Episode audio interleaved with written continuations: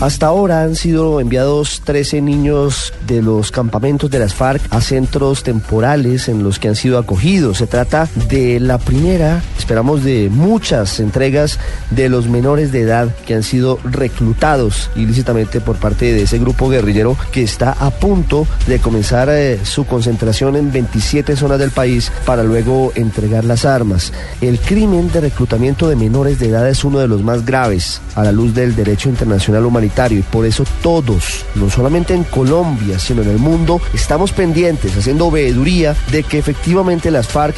cumplan con ese acuerdo alcanzado con el gobierno colombiano que cuenta con la veeduría de UNICEF y de otras entidades internacionales como la OIM. Save the Children es una de las organizaciones más serias que hace veeduría a estos asuntos, a los que tienen que ver con la protección de los derechos de los niños. Y por eso hoy hemos invitado a Luz Alcira Granada, que es la directora nacional de incidencia política de esta organización, para hablar sobre lo que ha pasado hasta ahora y sobre la importancia de esta entrega de los niños reclutados por las FARC. Doctora Granada, buenas tardes. Muy buenas tardes. Doctora Granada, ¿cómo ve Save the Children la determinación que se ha tomado por parte de las FARC, el acuerdo alcanzado con el gobierno para devolver a los niños reclutados y cómo ven que hasta ahora solo se hayan entregado 13 menores de edad? Bueno, como lo mencionabas, eh, consideramos que este es un primer paso importante, el cual celebramos con relación a la construcción de paz en este país, porque en la medida que logremos como sociedad cumplir eh, a cabalidad con los derechos de los niños y de las niñas, pues realmente lograremos la paz. Efectivamente, no son todos, eh, pero creo que como sociedad debemos celebrar que al menos un niño pueda ser recuperado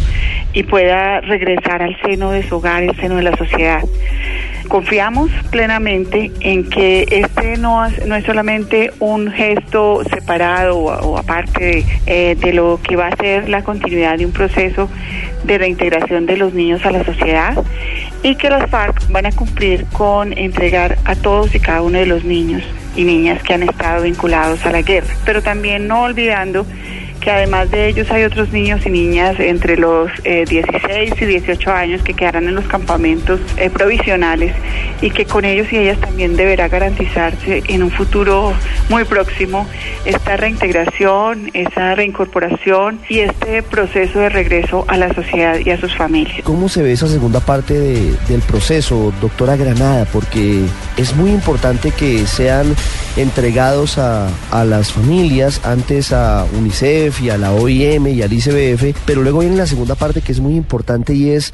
primero, que ellos psicológicamente intenten o logren superar completamente lo que han sido esos años de, encierro, de tragedia, de, de, disciplina militar, pero luego también que las familias los acojan y que alguien les brinde el cariño que tal vez no tuvieron en la selva. Hay varias cosas que son muy importantes. Yo creo que, eh, bueno, hay, en el inicio de, este proceso y todos los niños y niñas que están siendo recibidos,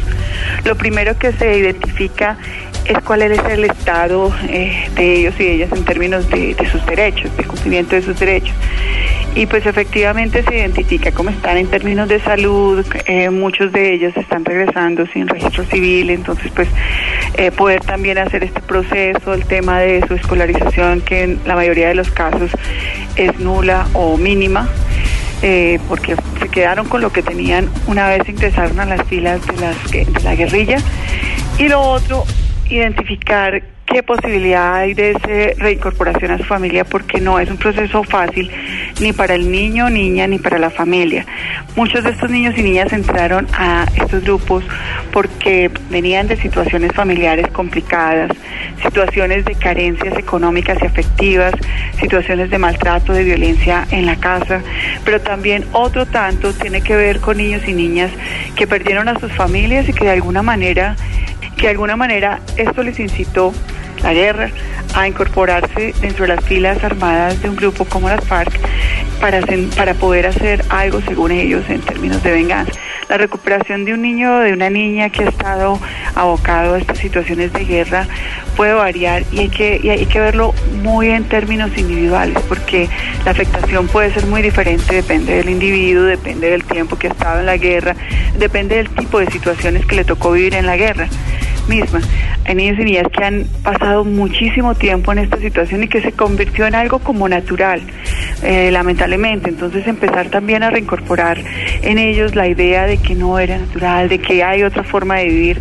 es difícil, más los traumas que efectivamente puede haber significado verse abocados a unas situaciones de adultos siendo niños y niñas, haber perdido su infancia,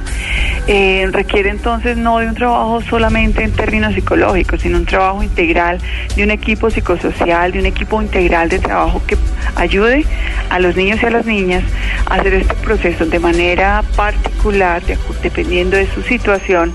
para eh, poder superar la situación. Doctora Granada, quiero hacerle una última pregunta acerca de la comparación entre lo que pasó en el proceso con los exparamilitares y el que hoy se adelanta con las FARC. En ese momento se dijo que los niños no fueron entregados formalmente, sino que fueron dejados en veredas y en otros sitios para evitar el reconocimiento del delito. En esta oportunidad, ¿usted cree que es mucho mejor que se tenga un listado, se entregue a UNICEF y a la OIM y a otras organizaciones? Definitivamente definitivamente, y además agreguémosle una cosa que ocurrió en su tiempo eh, con este otro proceso,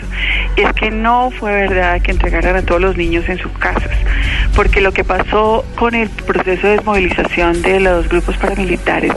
fue que hubo un recrudecimiento también del, del reclutamiento de niños y niñas reemplazando a muchos de los que se habían desmovilizado adultos. Entonces esto definitivamente agravó la situación, no visibilizó Nadie en, nadie en este momento de los grupos que se desmovilizaron en su tiempo, grupos paramilitares, está, está respondiendo por un delito de lesa humanidad como, como este y no permitió que hubiese un proceso donde la sociedad se preparara, donde el Estado respondiera, donde, donde las familias y la comunidad se vincularan como necesitamos hacerlo ahora en torno a esta, a esta reincorporación de los niños y las niñas a la sociedad. Así que esto es mucho mejor y yo creo que también